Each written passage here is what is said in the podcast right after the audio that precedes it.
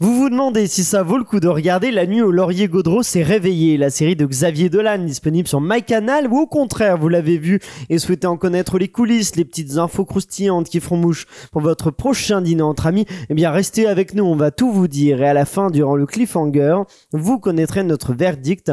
Faut-il regarder La nuit où Laurier Gaudreau s'est réveillé?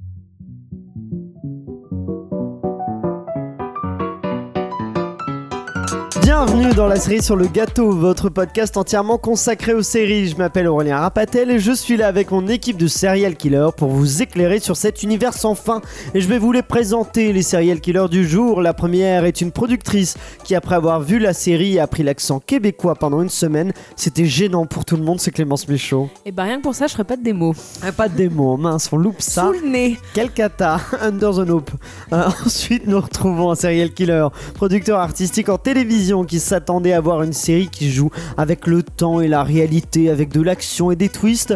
A priori, il a confondu Xavier Dolan et Christopher Nolan. C'est Florian Guillaume. Mmh, ah, je voyais pas du tout où tu voulais en venir. Ouais, ouais. Alors que Ah moi, là je- là. Alors non, tu vois, je, je regarderai pas de série de Christopher Nolan parce que je pense que ce n'est pas assez qualitatif. déjà tu le prononces pas bien, donc voilà. Christopher Nolan Voilà, là c'est Voilà. mieux.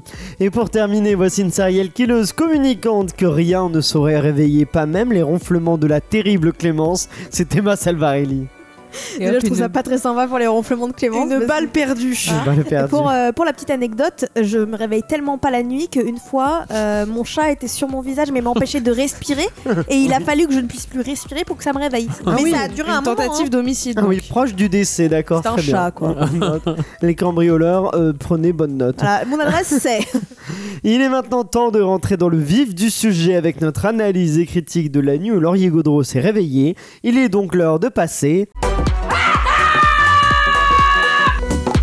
Florian s'est lui aussi replongé dans les archives familiales les plus sensibles pour tout nous révéler des origines de la série.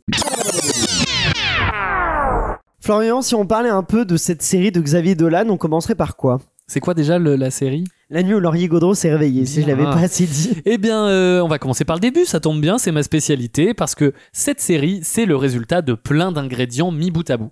Le premier ingrédient, c'est bien évidemment Xavier Dolan. Pour vous faire un rapide topo sur le monsieur, pour ceux qui connaîtraient pas bien, Xavier Dolan, c'est un réalisateur, producteur, scénariste et acteur québécois qui a le même âge que moi et qui a déjà fait 8 films, tous présentés à Cannes, la plupart primés, et une série sur Canal+. Autant dire qu'on marche dans la catégorie des gros génies. Sa carrière a commencé à l'âge de 4 ans dans de nombreuses publicités et à l'âge de 19 ans, il entreprend de manière autodidacte la production puis la réalisation de son premier long métrage, J'ai tué ma mère, basé sur Le Matricide, une nouvelle qu'il a écrite 3 ans auparavant. Alors moi autant vous dire qu'à 19 ans, le seul truc que j'entreprenais de manière autodidacte, c'était le dernier cocktail à la mode avant d'aller en boîte.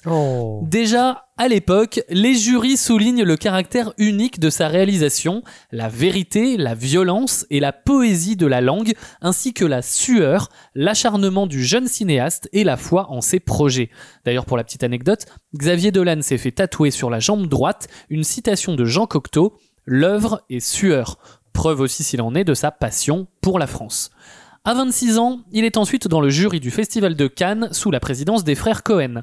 En 2018, c'est-à-dire à moins de 30 ans, il dirige des acteurs comme Nathalie Portman, Kit Harington, Jessica Chastain et Suzanne Sarandon, excusez-moi du peu. Mais surtout, et avant tout, ce que vous ne savez peut-être pas, son plus beau fait d'armes professionnel, c'est que Xavier Dolan a été prof à la Starac en 2021 Waouh. et oui, voilà, là je dis d'accord, là c'est classe à mettre sur un CV.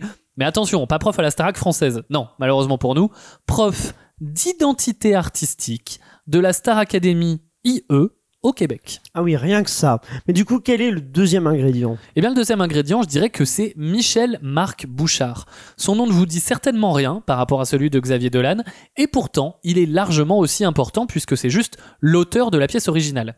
C'est un scénariste et dramaturge né en 1958 au Québec, et dont ses œuvres les plus emblématiques portent sur la thématique gay.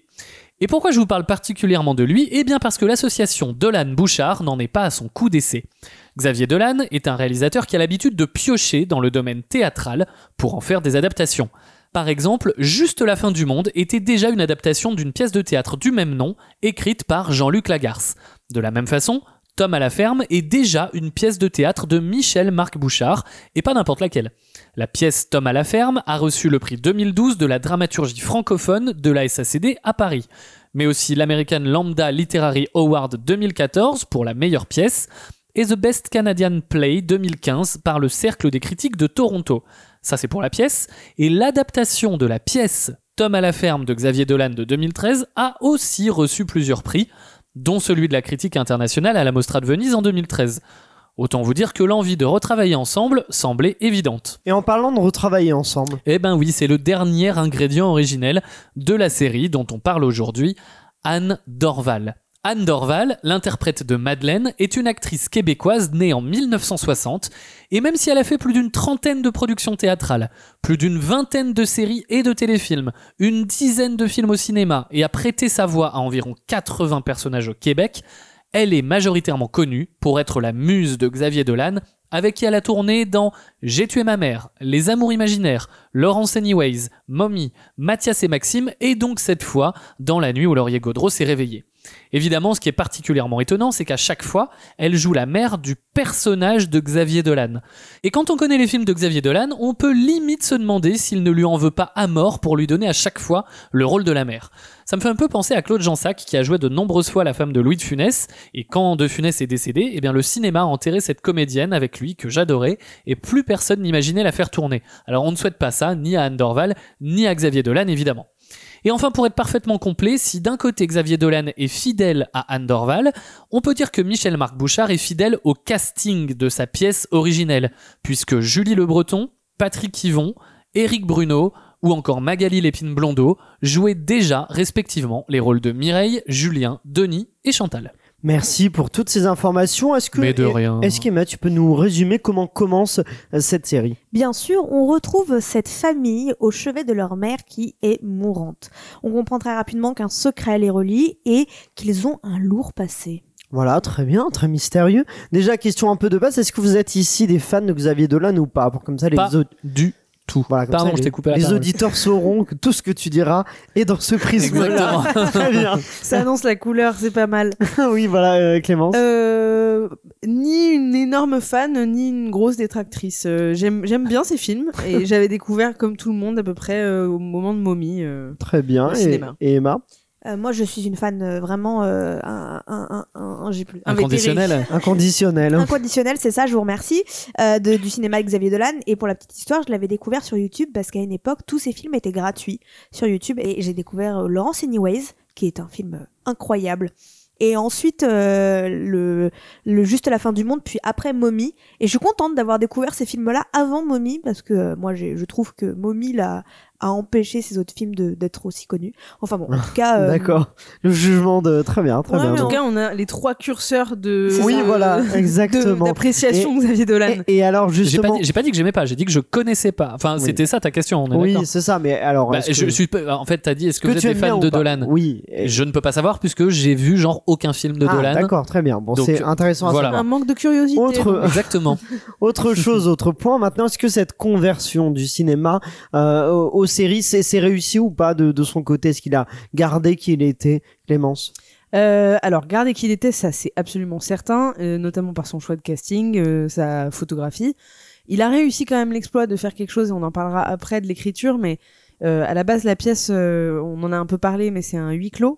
Euh, donc on n'a pas les deux temporalités. Il a réussi à en faire quelque chose d'intéressant. C'est un boulot d'écriture assez monstrueux.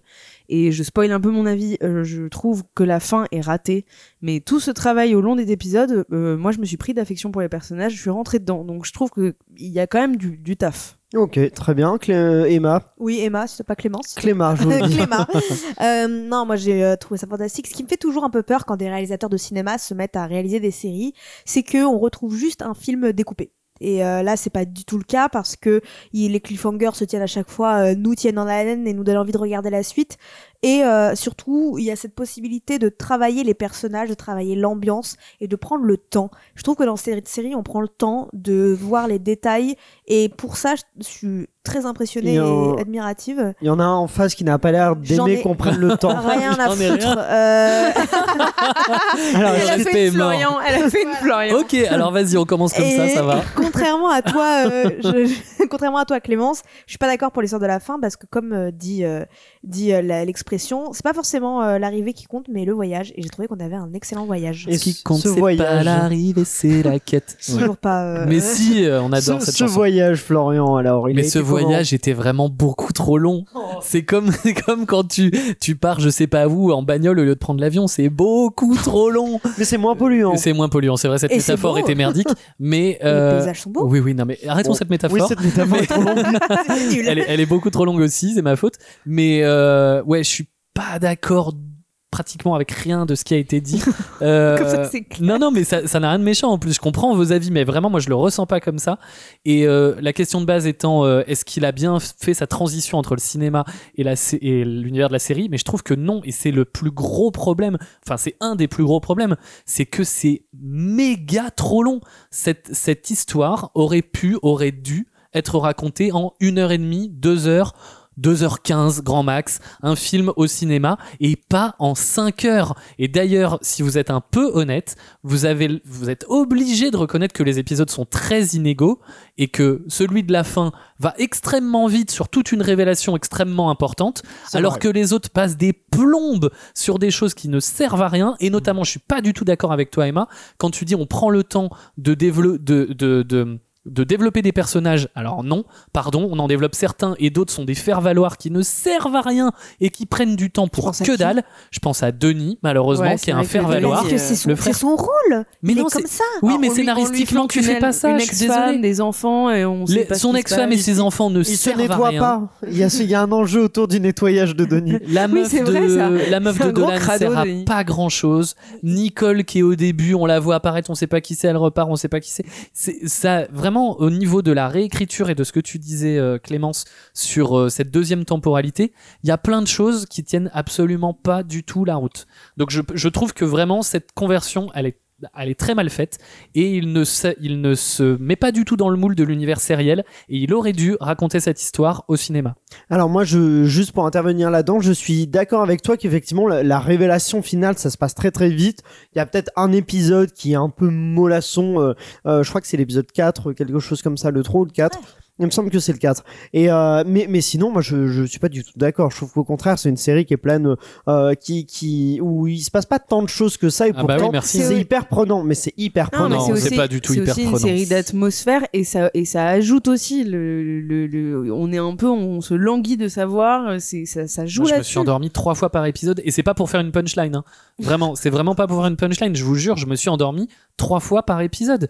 Et c'est, euh, j'ai vraiment un problème avec cette série parce que le le propos est extrêmement beau, extrêmement important, euh, tout ce que vous voulez. La réalisation, le support qui est fait pour raconter cette histoire est pas le bon. À la base, c'était une pièce et je pense pas que ça durait 5 heures. J'ai pas l'info pour être très honnête. Peut-être que c'est une pièce très longue, mais je ne pense pas que ça durait 5 heures. Et ça m'embête, voilà, pour être poli, qu'un propos si important soit aussi mal rendu parce que franchement si ça avait pas été pour le podcast au bout de l'épisode 2 j'arrêtais et même avant et en vrai quand tu vas jusqu'au bout tu es très content de tu es très content d'avoir euh, qu'on t'ait raconté cette histoire. Mais l'histoire est mal contée Emma, Euh, Il y a plein de trucs auxquels j'ai envie de répondre. Euh, je vais pas pouvoir répondre à tout malheureusement, mais je suis pas d'accord sur cette histoire de- d'épisode 5. En fait, c'est normal que ça aille plus vite dans le dernier épisode parce que c'est le tourment des mensonges. On tourne et on n'arrive plus à s'arrêter dans cette roue euh, sans, sans fin et, c'est normal que ça aille plus rapidement alors que le reste va plus lentement. Je suis pas d'accord. Je trouve que le suspense est tenu du premier épisode jusqu'à la fin. Cette, ce qui se passe dans leur tête, tous ces moments irréels, c'est juste des représentations de, de chacun de leurs démons intérieurs que je trouve incroyable. Euh, je suis mais vraiment pas du tout d'accord sur le rythme que j'ai trouvé vraiment super, qui te tient en haleine et qui te, qui te, te- te tient en pression tout le temps.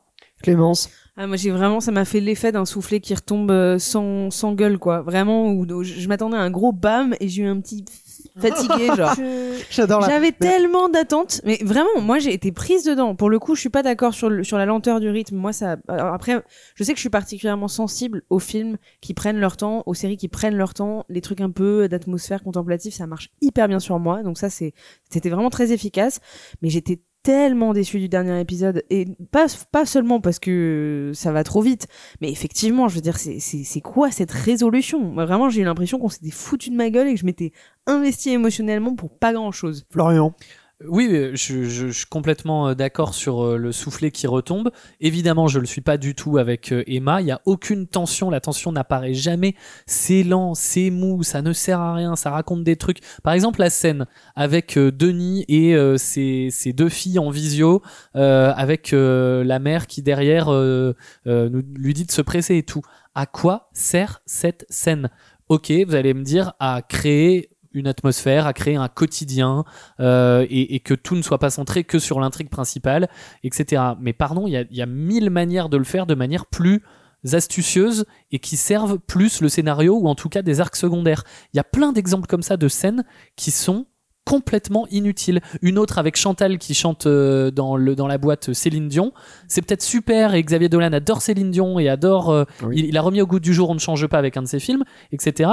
Mais euh, il y, a, y a des scènes vraiment qui sont méga trop longues et qui ne servent à rien par rapport à d'autres qui devraient être beaucoup plus développées. Je pense par exemple à celle dans le quatrième épisode, la confrontation entre Mireille et Julien, où là, c'est un peu plus intense. Ça, manque, ça marque quand même un manque d'harmonie énorme dans cette série. Clémence n'est pas d'accord. Ah, sur, ce- non, sur la scène avec Chantal, en fait, je trouve que le personnage de Chantal, il est hyper important. La et scène de Céline Dion. Et la scène de Céline Dion où elle fait son lip sync, enfin, non, son lip sync, non, elle chante en fait. Elle chante, ouais, ouais. C'est un karaoké. Karaoké Elle chante, elle fait un karaoké, et je la trouve extraordinaire. C'est, c'est un peu le lien de toute cette famille. C'est celle qui a des rapports plus ou moins apaisés avec absolument tout le monde, et c'est elle qui a conservé le lien avec euh, Mimi, avec Mireille, euh, qui est la sœur qui revient euh, pour embaumer sa mère. Euh, c'est un personnage qui, c'est un personnage qui est assez invisible et c'est assez ingrat, euh, notamment avec son mari Julien. Et là, c'était vraiment le moment de réaffirmer sa présence. Moi, j'ai trouvé que cette scène, elle était très utile. Et juste par, pour rejoindre ce que disait Florian, en revanche, il n'y a pas de tension, c'est vrai. Moi, j'ai jamais eu peur. Je comprends pas à quoi. euh, Je trouve ça, c'est une super idée de mélanger les genres, de mettre un peu d'horreur, mais ça m'a pas fait peur. Euh, j'ai pas ressenti la tension quand j'ai vu le mec mystérieux avec la moto. Au Ah oui. contraire, j'attendais à ce qu'il soit une hallucination. Euh, rien, ça m'a rien donné ça. Mais est-ce que c'est vraiment de la tension qu'ils recherchent? Moi, je l'ai plutôt, moi, je l'ai pas vu comme de la tension. Je suis d'accord, la moto, il y a pas d'impact, mais c'est plus quelque chose où il y a un mystère lancinant qui qui parcourt ces, ces personnages et juste on a envie de trouver le- la clé qui va permettre de, de, de décrypter tout ça et voilà, ça, ça, ça peut suffire, Florian. Alors pardon, mais c'est quand même vendu comme un thriller, c'est-à-dire que les pièces de Michel Marc Bouchard, comme Tom à la ferme avant, c'est censé être des thrillers euh, dramatiques, euh, sociaux, etc. Ouais. Mais il y a le mot thriller quand même dans le dans le dans l'énoncé. Et moi, je l'ai pas senti du tout. À part, euh, Après, le, le fait de mettre Sur- dans un genre précis, est-ce que c'est un c'est pas ça. Je, réponds Oui. à ta question. Tu dis, est-ce qu'on a besoin de sentir de la tension quand on voit un thriller Oui, on a besoin de sentir mais de la ça c'est tension. peut-être Canal Plus qui vend le thriller, c'est Non, pas c'est tout le Xavier monde. Dolan et, qui et pardon, quand on fait un générique qui est très qui est très bien en plus le générique. magnifique. C'est un des plus beaux génériques que j'ai vu depuis euh, pas mal de temps. Avec la musique Zimmer. avec la que- musique et la musique est un truc qui est très réussi on, on pourra en parler Ouais. Quand on fait un générique comme celui-là qui vend quelque chose avec une tension Mm. je suis désolé la promesse elle est pas tenue c'est tout Moi, ça être surtout Xavier Dolan la promesse elle est pas là c'est tout On fait un build-up sur un secret, un secret, un truc Mm. énorme, et en fait, euh, c'est ça le problème. Et d'ailleurs, si vous avez vu Pacifiction récemment, euh, qui a, qui a été, euh, bah d'ailleurs, Magimel a gagné le César, ça m'a fait le même effet. C'est, on m'a vendu un thriller, et en fait, ça en est pas un. Vraiment, c'est, c'est, c'est la même sensation que j'ai eue devant mon écran.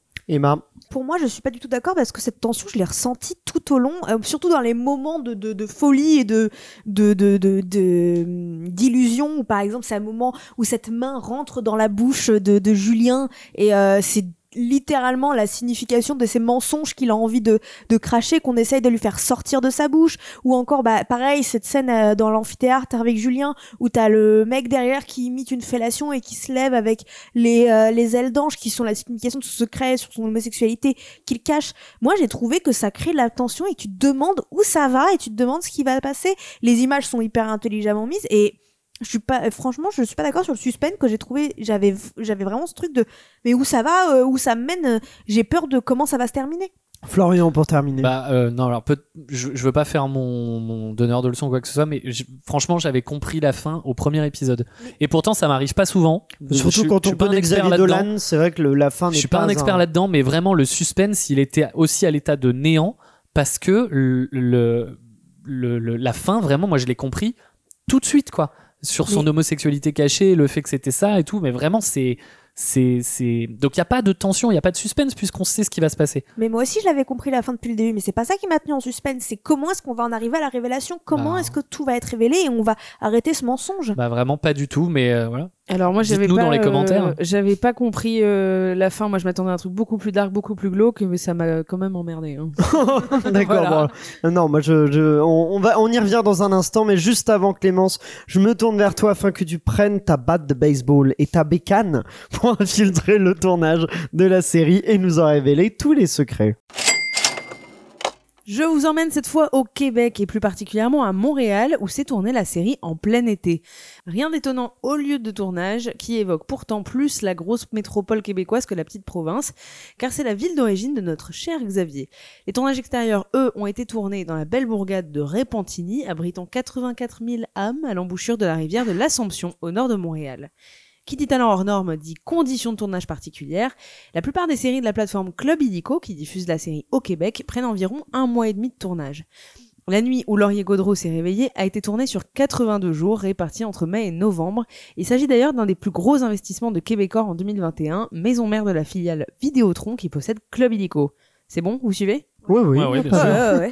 Dans un communiqué, Québécois affirme que l'argent se retrouve à l'écran, et ils ont pas tort. Les épisodes sont d'une longueur peu orthodoxe pour une série, puisqu'ils durent largement 60 minutes, et non pas 42, comme la plupart des feuilletons dramatiques québécois ou français. Des sous, il en fallait aussi pour se payer les services d'Hans Zimmer et David Fleming, respectivement compositeurs d'Interstellar et de The Last of Us.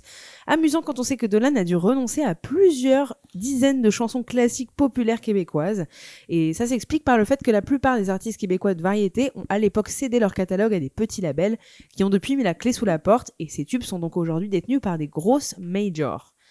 Les décors et les costumes, notamment dans la seconde timeline se situant dans les années 90, complètent un budget ambitieux rendu possible grâce à l'apport en coproduction de Canal+, le financeur français. Côté casting, comme l'a dit Florian, rien de trop exorbitant. Dolan campe sur ses valeurs sûres avec la grande Anne Dorval, éternelle matriarche dans le rôle n'est d'ailleurs pas incarné dans la pièce de théâtre. Pour le reste des personnages, donc on l'a dit, la plupart des interprètes ont conservé leur rôle des planches à l'écran, mais ce qu'on sait moins, c'est l'amitié longue de plusieurs années entre Magali Lépine Blondeau et Xavier Dolan, qui campe Chantal, la blonde de Julien. C'était elle qu'il était venu voir dans la pièce, et les deux ont même joué ensemble dans leur jeunesse. Travailler avec ses amis est un peu la recette secrète de Dolan, qui a toujours fait ce métier et qui courait donc dans les pattes de chef opérateur sur des plateaux dès le plus jeune âge. Finalement, le tournage de Xav, c'est un peu une fête. Julie Le Breton qui joue Mireille explique qu'il met de la musique tout le temps, même pendant les tournages de séquences sans dialogue. Avec Anne, ils regardent des films, ils refont le monde et ils font beaucoup, beaucoup la teuf.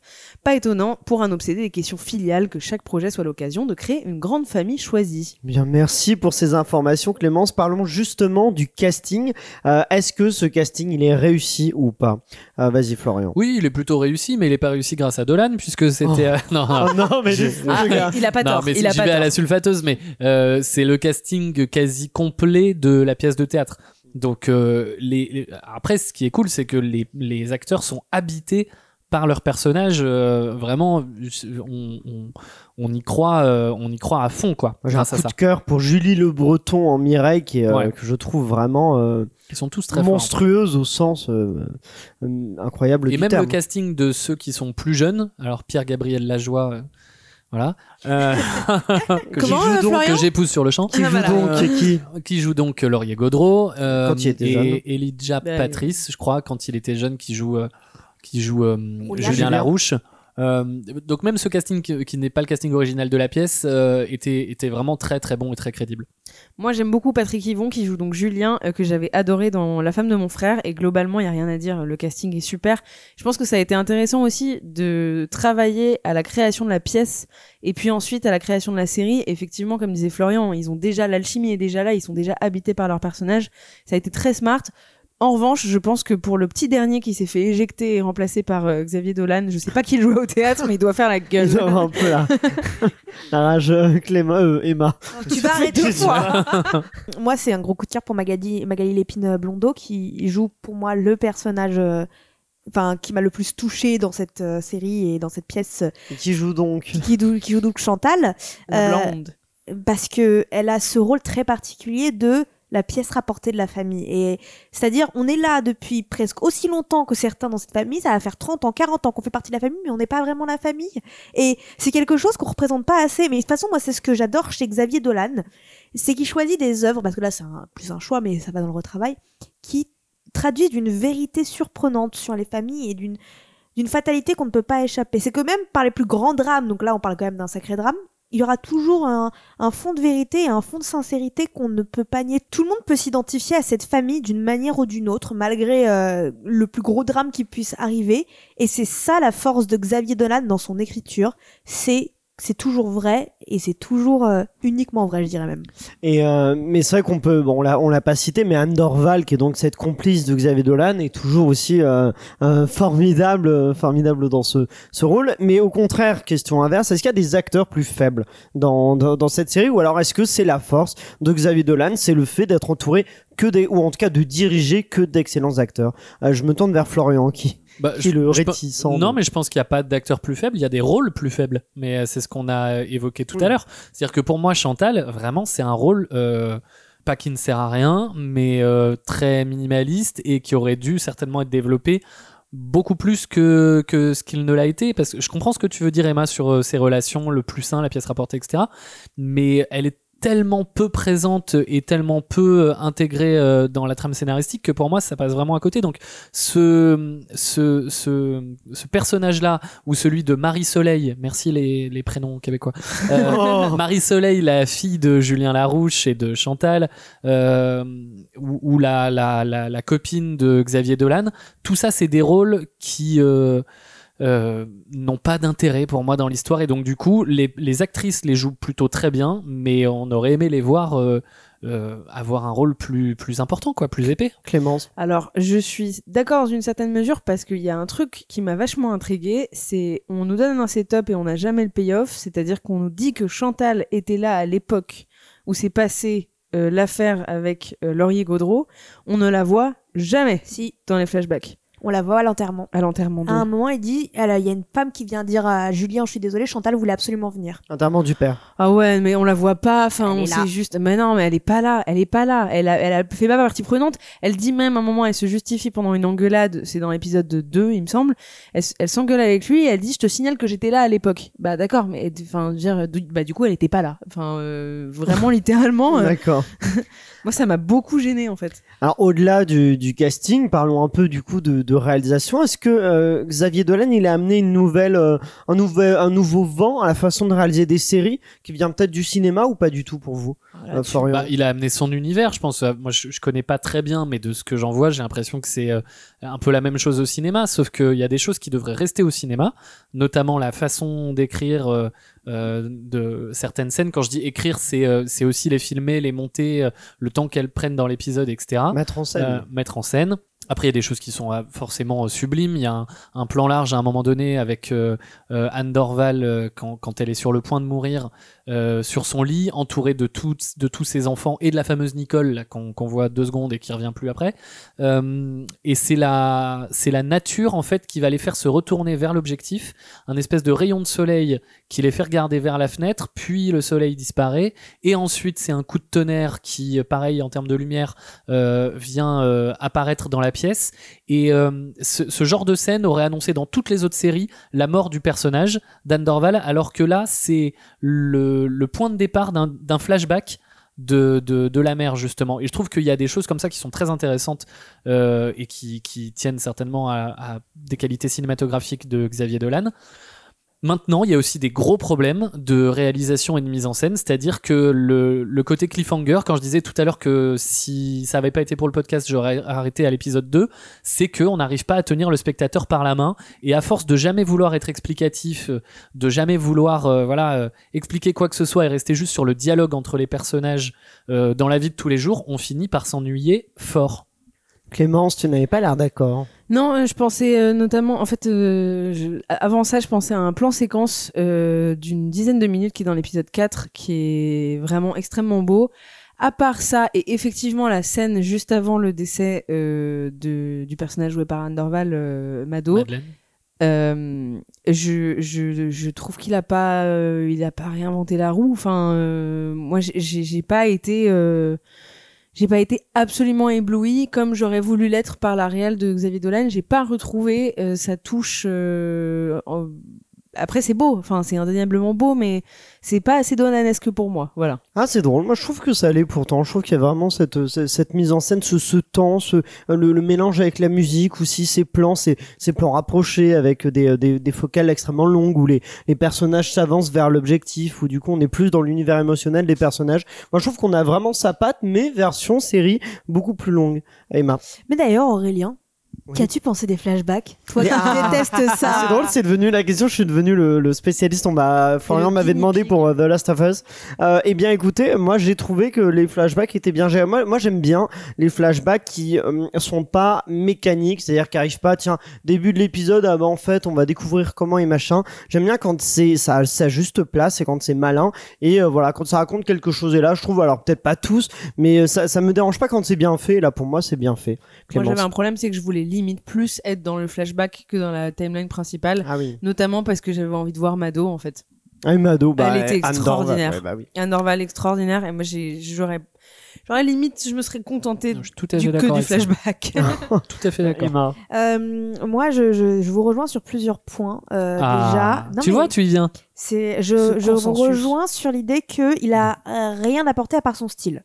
C'est, va dire, c'est la première fois qu'on voit Xavier Dolan sur une série, donc super intéressant, mais c'est pas un truc hyper novateur. À côté de ça, on, là, on cite un peu tous les scènes qui nous ont marqué. Moi, il y a une scène qui m'a particulièrement marqué, c'est sur le parking où cette neige tombe en plein mois de juin, qui est euh, la représentation du froid glacial. Peu importe les, à quel point les degrés peuvent être hauts entre entre les deux, entre Julien et et, et, euh, et Mireille. Et euh, voilà, je trouve que c'est les allégories de, de Dolan que je trouve impressionnantes et que je que j'apprécie. Et c'est pour ça que j'ai trouvé ça super intéressant d'avoir plus de matière parce que ce- cette série m'a autant transporté qu'un film de Dolan. J'ai autant pleuré, ri, j'ai autant été surprise et, euh, et, attendrie que si j'avais vu un film, mais plus sur long terme. Donc c'est peut-être pour, pour ça que pour moi ça m'a paru moins long parce que j'en voulais encore plus et que bah, si je peux avoir 8 heures de Xavier Dolan, je prends 8 heures de Xavier Dolan. Donc, euh, donc voilà, c'est moi je, je... Donc non, il a rien apporté, mais c'était quand même génial à voir. Mais ce qu'il fait déjà, il le fait bien. Bah, très bien. Emma, je reste avec toi car justement, toi, t'as fait face non pas à des conflits familiaux, mais à des conflits virtuels puisque euh, tu es parti sur Twitter et tu en as retiré les questions les plus brûlantes. Et oui, pour comprendre comment les téléspectateurs avaient accueilli la série de Canal+, je me suis rendu sur Twitter le soir où Laurier Gaudreau s'est réveillé. Et le premier tweet qui est ressorti un 4 février dans une insomnie, c'est de Serge Marchal qui nous dit « J'ai regardé les deux premiers épisodes de la première série TV signée Xavier Dolan pour Canal+, euh, dans le genre grotesque, ça se pose bien là. Ce petit prodige bon comédien déçoit grave depuis quelques temps. Bah du coup, ma question brûlante, c'est est-ce que les attentes autour de son statut de prodige ne seraient pas le plus grand handicap de Xavier Dolan? J'ai envie de dire joli tweet, papa, bravo. ah, toi, tu, tu, tu valides ça. Ok, Dali. Oui, pardon, c'est mon père, il se fait appeler Serge. il- Non, mais du coup, c'est vrai qu'est-ce qu'il est enfermé dans ce statut de prodige, Xavier Dolan? Est-ce que c'est ça aussi qui peut faire qu'on est déçu, comme Florian, par exemple? Euh, je réfléchis, mais ne connaissant pas très bien ces films, voire pas du tout, c'est difficile pour moi de, de répondre à cette question-là. Mais euh, si ça avait été un illustre inconnu euh, qui avait signé cette série, j'aurais émis les mêmes critiques. Euh, dans le sens où, mais j'aurais dit, euh, euh, il est pas fait pour l'univers sériel, ou il a pas compris certains codes, il a voulu s'affranchir de choses pour être original, alors qu'il vaut mieux rester sur les rails pour après mieux s'en départir. J'aurais dit les mêmes, j'aurais donné les mêmes critiques de manque d'harmonie, manque de tension, une inégalité entre les épisodes, un, un récit beaucoup trop long. Je pense que j'aurais dit pareil. La seule chose, c'est pour avoir lu quelques, quelques, quelques avis et quelques articles sur Dolan, il paraît que les fins de ces films sont toujours euh, plutôt très réussies et sont toujours plutôt le climax. Et là, la révélation euh, sur laquelle est construit le, le dernier épisode, elle affaiblit non seulement le récit, mais en plus, elle tend à avilir les protagonistes. Et c'est a priori un, vrai défaut euh, là dans cette série de Xavier Dolan, parce qu'habituellement c'est là où il excelle et, euh, il permet à, ce que le public se prenne d'affection pour les personnages. Et là, une fois que le secret des Larouches est, révélé au grand jour, et on n'arrive pas à, avoir la moindre sympathie ni pour euh, le frère Julien ni pour la sœur Mireille qui font juste preuve d'un égoïsme viscéral. Et euh, c'est même difficile de les plaindre malgré leur, leur mal-être et ou même de justifier leur parcours et leur faiblesse. On a juste une animosité envers eux et dans ce sens-là, je suis pas sûr qu'il ait vraiment très bien réussi son coup. Mais alors juste effectivement parlons de, cette fin parce que tu, l'as dit qu'Xavier Dolan est habitué aux fins euh, qui, fonctionnent, qui sont impactantes.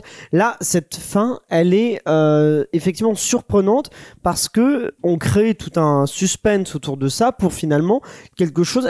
Pour vous c'est crédible ou pas le fait donc je spoil euh, que toute cette cette affaire là soit du fait que Julien a été surpris ayant un début de relation sexuelle avec Laurier Gaudreau et pour éviter ça il a été surpris par sa propre sœur, Julien.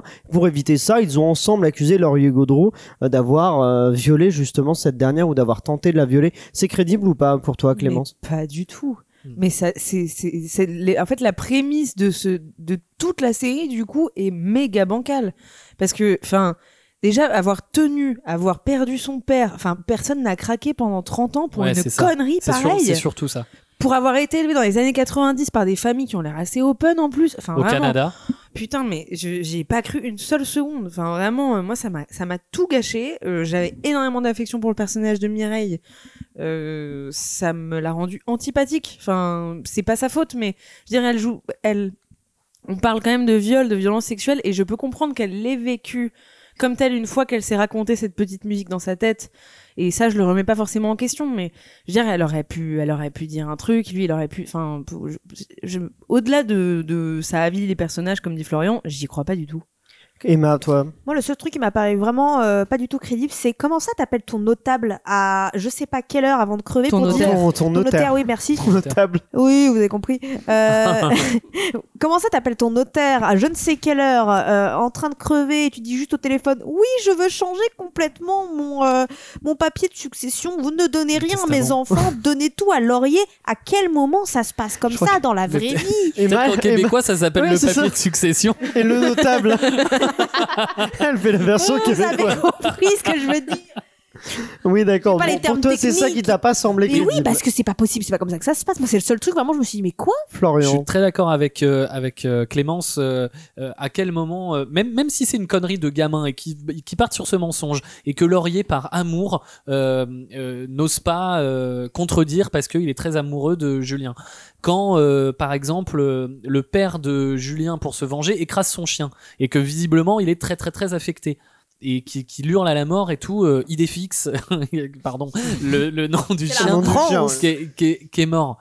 À un moment donné, tu te retournes et tu lui dis mais je l'ai pas violé ta fille et puis de la communication les mecs, parlez-vous. Je veux dire c'est c'est un poil euh, OK, il est très très amoureux le laurier mais c'est c'est un poil too much quand même. Et puis à quel moment, en regardant la scène finale, tu te dis euh, que le frère qui était là à les regarder, l'air brinque-ballant, est venu arrêter Laurier. Pourquoi il serait là? Enfin, il y a rien qui est crédible. Ils auraient pu, dans la mise en scène, le rendre un peu plus crédible, faire en sorte que Julien essaie d'arrêter Laurier au minimum. Il est juste derrière. Enfin, je veux dire, c'est, et puis ils auraient pu dire que, bah, je sais pas, ils jouent au backgammon, euh, ils ont fait le mur et ils s'engueulent. Enfin, je veux dire, fin de l'histoire. Si, si vous avez une couille, appelez-la Clémence, elle a, elle a les solutions pour vous. Enfin, vraiment, ça pouvait être juste une chamaillade de, de... Enfin, je sais pas, genre...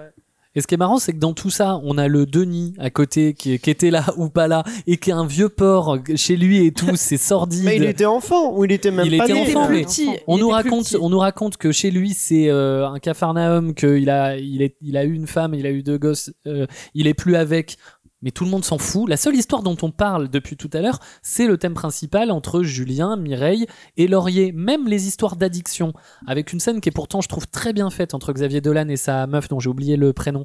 Et qui lui raconte que que Euh, Stéphanie. Stéphanie que quand euh, Stéphanie. il lui raconte que, que quand euh, euh, il y a trop de bonheur, euh, il a envie de se droguer. Quand il y a trop de quelque chose de trop malheureux, il a envie de se draguer. Et quand il de se droguer, Drogue, pardon. ouais. Et quand il se passe rien, eh ben il va combler un manque en se droguant. Cette scène est assez assez belle, assez bien faite. Mais pourtant, on en a, on l'a pas évoqué une seule fois depuis le début de cet épisode parce que ce n'est pas la trame narrative et que ça n'a rien à foutre là. Je, Voilà. je, je vois, très bien. Bon, passons à la question suivante, sauf si. euh, oui, Moi, je voudrais juste dire qu'on n'a pas répondu euh, entièrement à la Ah oui. question. du C'est vrai coup, qu'on est parti sur la fin, mais la fin, Oui. c'est aussi lié à. Mais vas-y, très très rapidement. euh, Donc, euh, la question est-ce que c'est un oui. prodige et est-ce que ça le Est-ce que ça le dessert de- de- de- d'avoir autant d'attentes? Euh, Moi, je voudrais juste dire que j'ai qu'il y a beaucoup d'interviews données à l'occasion de la promotion de cette série où Xavier Dolan annonce la fin, euh, la pause plutôt de sa carrière, notamment dans le cinéma, où il dit qu'il est tanné, asséché par le fait de porter un projet pendant plusieurs années. Euh, ses derniers films, euh, donc je pense aussi à Ma vie avec John F. Donovan, il y avait une pression énorme. Mm. Euh, il y avait un immense budget, 35 millions. C'est là, avec euh, Nathalie mine- Portman. tout avec, à euh, fait. Mine de rien, c'est son premier long métrage euh, en anglais. Mine de rien, quand on est à la tête d'un truc, d'un gros bazar de 35 millions, je pense qu'on n'a pas les mêmes contraintes, on n'a pas la même, la même légèreté d'esprit. Euh, et puis surtout, euh, il a été laminé par la presse anglophone dès sa première au festival de Toronto, et c'est pas nouveau. Il y a un vrai désamour entre la presse et Dolan. Euh, les Inrock passent leur temps à l'accuser d'être très jeune, d'être très arrogant. Il y a un des critiques, Serge Kaganski, qui a même dit que sa tronche ne passait plus les doubles portes. Enfin, voilà, euh, euh, y a- on a critiqué son discours du prix de, de jury à Cannes parce qu'il y a plein de gens qui ont trouvé ça trop grandilo- grandiloquent et digne d'une palme d'or pour qui il se prend. Enfin, voilà, tout ça pour dire qu'il y a quand même euh, beaucoup de beaucoup pression et beaucoup d'animosité parce qu'il est jeune et parce qu'il a fait des trucs très jeunes. Eh bien, merci pour cette première réponse. Et passons à la suite dans mon insomnie, à la suite du réveil de Laurie Gaudreau. Un autre tweet euh, m'interpelle de Marion Olité qui nous dit Ça fait plaisir de se dire qu'on verra en France une série LGBTQIA, sans galérer. On attend toujours la diffusion de We Are Who We Are de Luca Guada... Gua- Gua- Guadagnino. Guadagnino. Guadagnino, merci, entre Luca Guadagnino. qui est quand même le réel de Call Me By Your Name. Du coup, ma question brûlante, c'est trouvez-vous que la France ne met pas assez en avant les œuvres représentant la communauté LGBTQIA+. Florian. Non, je pense que de moins en moins on peut se dire ça. Euh, je pense qu'il y a des gens qui diraient l'inverse d'ailleurs, que, qui ne voient que des œuvres représentant des LGBTQIA+, de plus en plus, que je trouve faux aussi. Mais je trouve que de moins en moins on peut se plaindre de ça. Euh, après, les LGBTQIA+, comme leur nom l'indique, ça, ça englobe énormément de, de, de minorités, euh, différentes euh, sortes de personnes. Je sais pas si je peux dire ça comme ça. Ouais. Si, si, euh, Euh, d'orientation et je regarde. Voilà. Je suis Ça- la caution woke de ce podcast. ça euh, englobe énormément d'identifications différentes. Et je pense qu'il y a énormément de- d'identifications gays qui sont aujourd'hui, quand je dis gay, pardon, c'est homosexuelles masculines, dans les séries, les films, voilà, dans, dans pas mal de choses diffusées en France. Il y a certainement moins de représentation sur d'autres identités. Il y en a certainement moins pour les lesbiennes, il y en a certainement moins pour les trans, certainement moins pour. euh, euh, et encore moins, c'est sûr, pour les pansexuels, intersexes, etc. Ça, c'est sûr et certain sur, euh, on va dire, l'homosexualité masculine et féminine, je pense que ça tend à se démocratiser. Par contre, il y a un truc qui est sûr, c'est que ça ne fait pas recette en France et que quand on a des films comme euh, Été 85, quand on a euh, euh, des choses comme ça, ça ne prend pas. Il y a un truc, c'est que euh, donc ça n'incite pas les producteurs de cinéma, de choses comme ça. Call Me By Your Name, il a marché en France. Call hein. Me by Your Name, mais c'est pas une production française Ah oui. mais ça n'incite pas les studios, les producteurs, les distributeurs à se lancer vers ce genre d'œuvre parce que il y a, y a pas énormément de réponses de la part du public. Moi, moi, je pense juste qu'il y a une question générationnelle aussi, euh, parce que quand on s'adresse à la bonne génération, j'ai l'impression que à la nouvelle génération notamment, qui est plus sensible à ça, j'ai l'impression qu'ils sont réceptifs. Je pense à Drag Race, l'émission du coup qui a été adaptée par euh, euh, donc France TV slash en France. Euh, je pense à Scam aussi, euh, pareil la série de France TV slash qui questionne, ces, en tout cas qui représente ces, minorités pas là. encore des succès euh, populaires. Ah, scam, euh, scam quand même. C'est chez Scam, les, chez ouais, les c'est- personnes euh, euh, Pour la cible, c'est certaines- un et gros en plus, succès, la saison particulièrement la saison 3, si je dis Voilà, pas de avec euh, Axel Orion, avec et Maxence Axel Orion et. Maxence Daniel Fauvel, elle a été quand même hyper regardée et c'est ça a été une des une des d'ailleurs des saisons qui a le plus touché un public international parce Mm. que c'est un peu la saison qu'on attend dans chaque euh, adaptation. Euh, moi, je, suis tout à fait d'accord avec Aurélien. Je pense que c'est un truc aussi de génération. Il y a un manque de représentation pour le public généraliste. Euh, je pense aux unitaires, aux téléfilms. C'est bête, mais c'est un vecteur de représentation fou. Et dans les meurtres, on n'a quand même pas beaucoup de ces questions-là qui sont abordées. Hein. C'est vraiment un truc. euh, Moi, je vois ce que regardent mes parents. Enfin, mes parents, ils regardent pas Scam. Euh, Netflix, évidemment, sont saisis de cette question il y a très longtemps. Et euh, même si nous, en France, on reste à la traîne, on est quand même abreuvé de ces contenus anglophones, euh, et c'est tant mieux.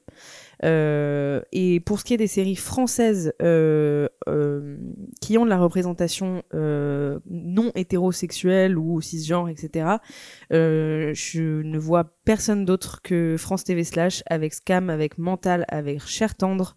Ils ont aussi récupéré pour la saison 3 une web série qui s'appelait Les Engagés, qui ne parle pratiquement que de la cause LGBT et de l'activisme. Donc euh, sur ce plan-là, on peut être fier, notre service public fait son taf. Florian.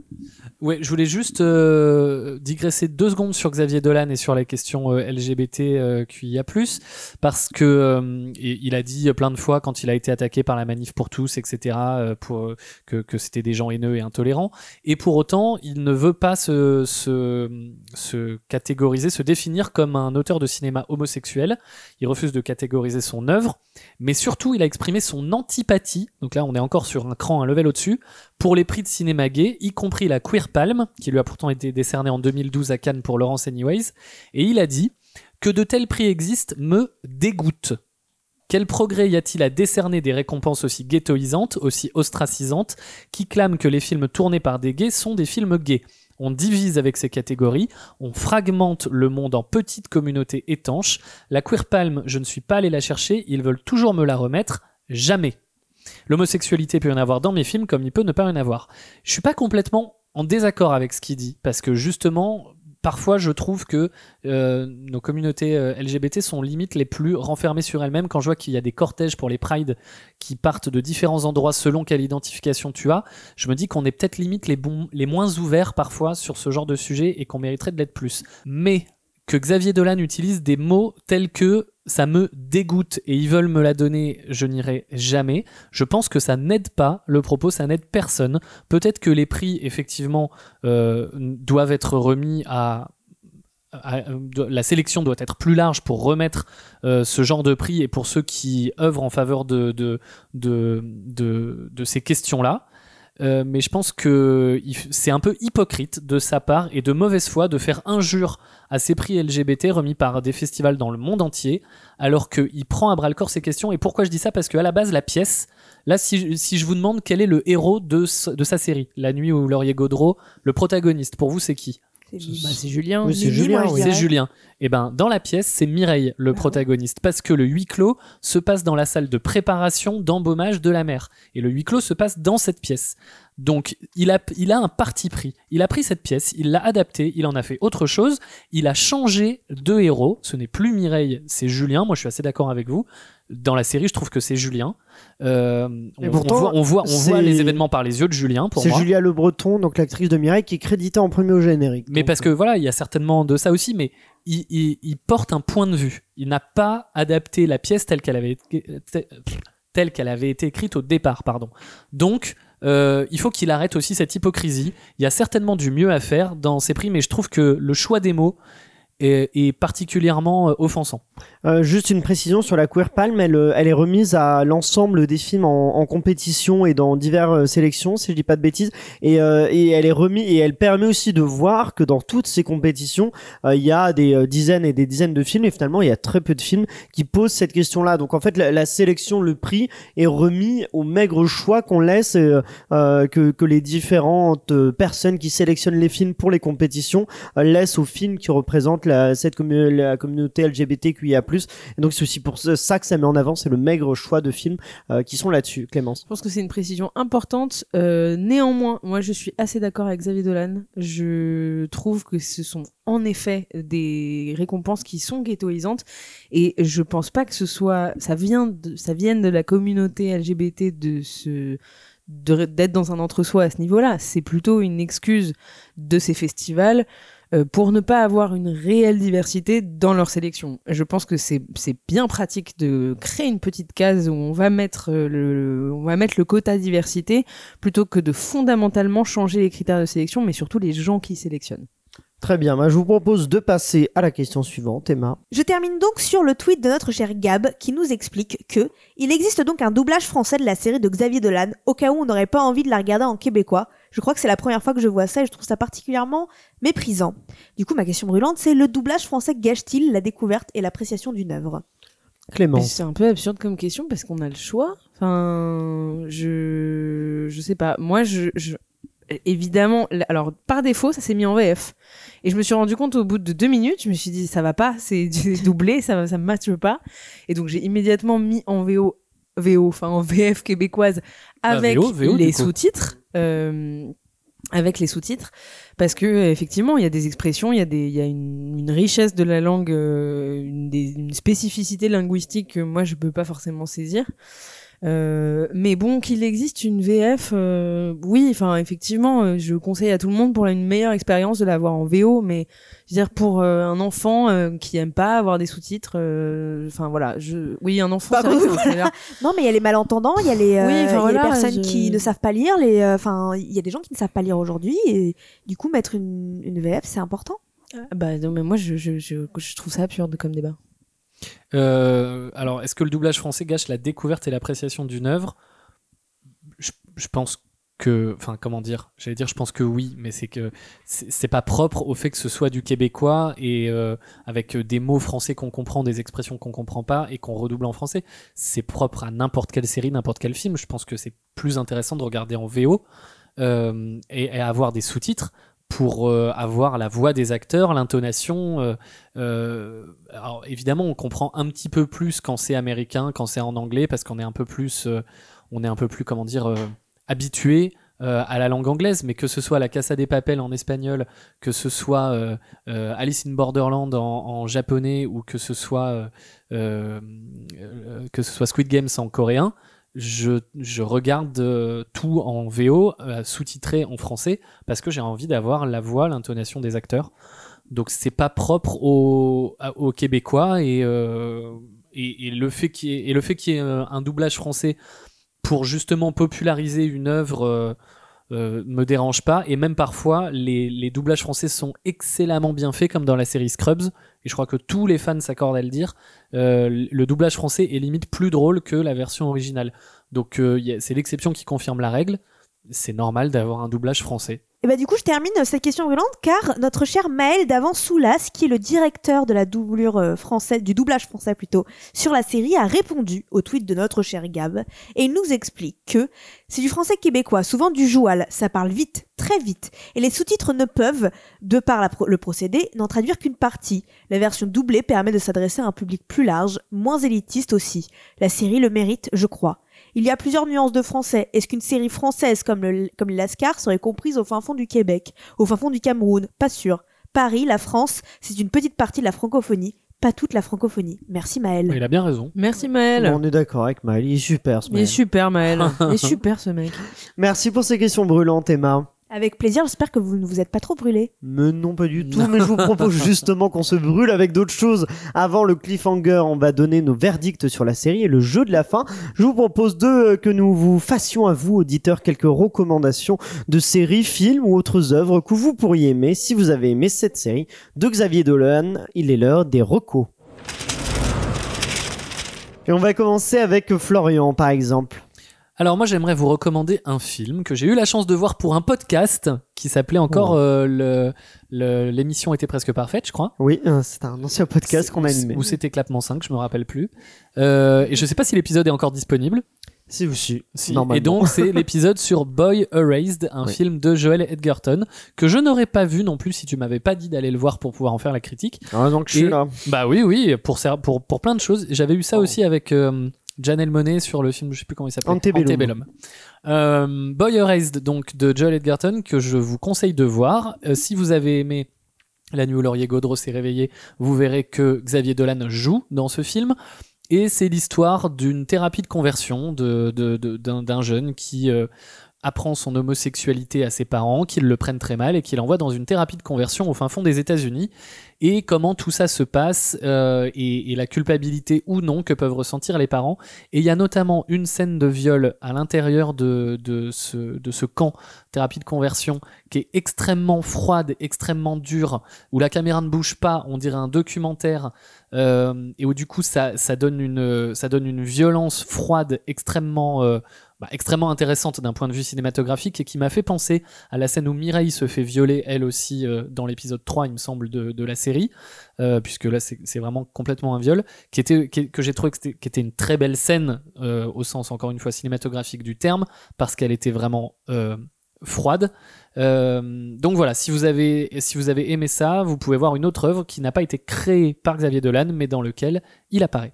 Tout à Dans fait. laquelle il apparaît. Merci beaucoup, euh, Clémence. Et ben moi, je vais vous parler d'une petite série euh, du, du dimanche soir. Ça s'appelle L'héritage empoisonné. C'est par euh, Eric Jansson Schweizer. Ça vient de Suède euh, et c'est un peu le même délire euh, de fratrie qui se réunit. Donc trois frères et sœurs qui, qui doivent se réconcilier et gérer ensemble euh, un héritage qui, qui est une pension familiale qui doit rester ouverte euh, parce qu'ils sont tous euh, bah, en manque de thunes. Et ça se passe dans les archipels d'Hollande, euh, donc en Suède. C'est très très beau. Voilà, je vous le conseille. Très bien, merci beaucoup Emma pour terminer. Euh, je vais terminer sur un film qui s'appelle Canine de Yorgos Latimos. Je l'ai très bien prononcé. Euh, Bravo. il faut te, il faut te faire des compliments à toi-même. Si, c'est important. Ce film parle d'une famille qui est isolée du monde extérieur. En effet, trois adolescents sont élevés dans l'esprit de leurs riches parents. Les enfants pubères se voient offrir une étrange vision du monde. En effet, en dehors de la maison, il n'y a rien. Et c'est la manière dont ils vont, être, ils vont être éduqués dans cette ignorance totale du monde extérieur et une manipulation totale des parents. Donc c'est un film, un thriller génial que je vous conseille à 100%. Alors je crois que tu as très bien prononcé, mais on dit Yorgos Lantimos et pas Latimos. Mais, euh, mais bien tenté bien. en tout cas.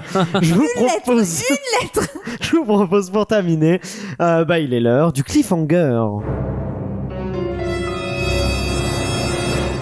Alors faut-il oui ou non regarder la nuit au laurier Gaudreau s'est réveillé Clémence? Oui, bah oui, oui, parce que c'est comme disait Emma, c'est un beau voyage. C'est un beau voyage. Ne soyez pas euh, trop hypé par la destination, mais profitez du, profitez du chemin. Du chemin, très bien, Florian. Bah, moi, la nuit où Laurier Gaudreau s'est réveillé, c'est vraiment la nuit où je me suis endormi plusieurs Bam. fois. Oh, Euh, donc, je, je l'ai dit tout à l'heure, je suis très embêté avec cette série parce que le propos est intéressant et, et plutôt important. Donc, euh, donc voilà, mais je vais quand même vous dire non parce qu'il y a trop de défauts. Vraiment, Euh, c'est le l'objet final est vraiment plein de défauts. Donc, si vraiment vous voulez voir cette histoire, eh ben, je vous conseille plutôt de voir la pièce ou de bah, de la lire, je- tout simplement. Très bien, merci beaucoup Emma. Aurélien, je lance une alerte coup de cœur. Je t'aime une fois. Je t'aime deux fois. Je t'aime plus que le riz et les petits pois. Donc oui, une alerte coup de cœur, mais je suis peut-être biaisée car comme ma question euh, brûlante, ma toute première question brûlante, peut-être que c'est le génie et le prodige de Xavier Dolan qui me fait aimer cette série. Peut-être que je suis biaisée par tout ça, mais en tout cas, euh, pour moi, c'est une magnifique série qui aborde des sujets importants, qui a une dynamique euh, qui m'a beaucoup plu. C'est une série qui m'a vraiment touchée, donc je vous la recommande à 100%. Et me concernant, eh bien pour moi, c'est aussi une alerte coup de cœur. Tu es. Tu resteras le plus grand amour de ma vie. Moi, j'ai euh, j'ai vraiment trouvé ça très réussi. Et alors, c'est mais c'est marrant parce que je me suis fait la même réflexion que Emma a fait au tout début. C'est le voyage qui compte plus que l'arrivée. Mais on était connectés là-dessus. Et, et effectivement, moi, je trouve la fin hyper décevante. Mais par contre, je trouve tout le trajet tellement réussi euh, au point de vue de donc des jeux des acteurs. Encore une fois, euh, Julia Le Breton ou Julie Le Breton. Julie Le Breton. Voilà, Julie Le Breton, euh, super, Anne Dorval aussi. Le, le casting est incroyable. Moi, j'ai adoré l'histoire, sauf euh, voilà ce dénouement. Mais je trouve que c'est tellement réussi en termes de mise en scène, voilà, en termes de jeu d'acteur, d'ambiance, que pour moi, c'est une alerte coup de cœur. Voilà, mais vous, n'hésitez pas sur les réseaux sociaux à nous donner votre avis, puisqu'ici, on est divisé entre de l'insatisfaction et de la joie. Euh, vous nous dire notre avis sur donc les réseaux sociaux avec arrobase la, la série sur le gâteau tout attaché ou alors donner votre avis sur les plateformes d'écoute.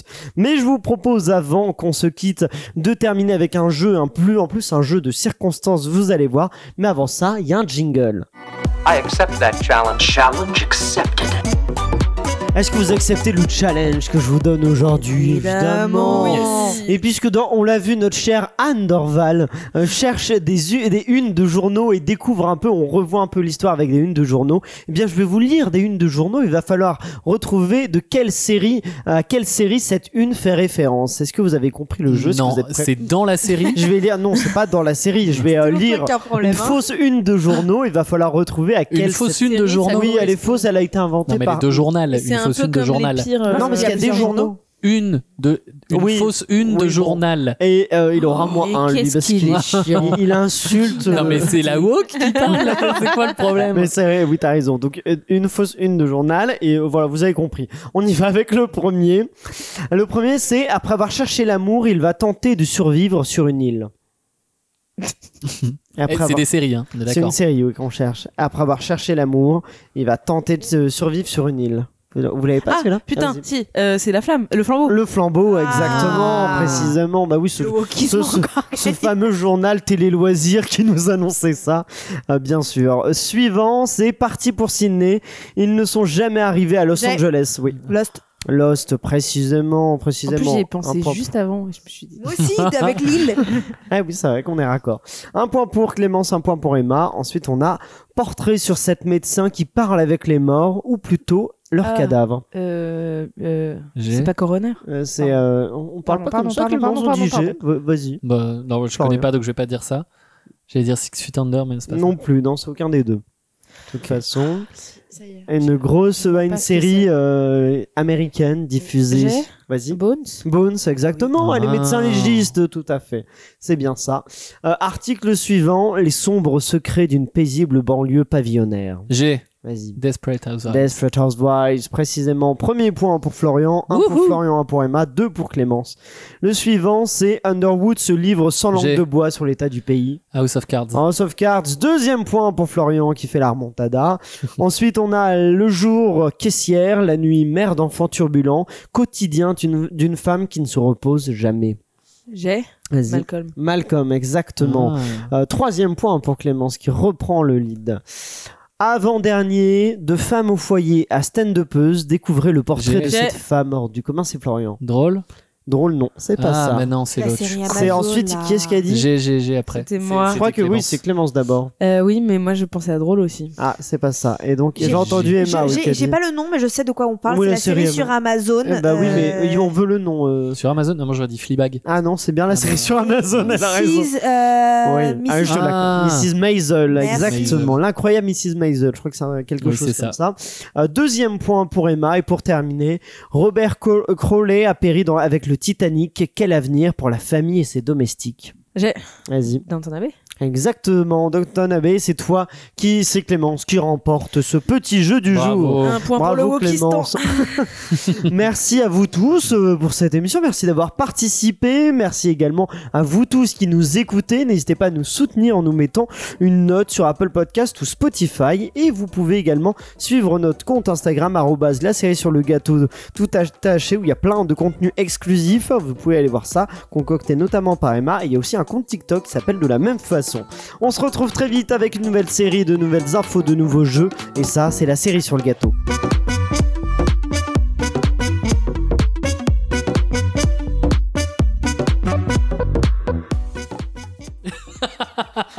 J'ai envie de faire une vanne, mais Clémence, Oui. elle va me taper. Again? J'avais envie de dire que on espère que t'es bien, biais- bien biaisé, Oui, mais, voilà, c'est ça. mais après, elle va Alors, me dire. euh, Moi j'ai pensé, je l'ai vu rire et ça m'a fait rire. connard J'ai peur que Clémence, elle me frappe. Ça y est, j'inspire la La peur. et la woke, la woke. La woke. Oh non, nous sommes au Wikistan. Ouais.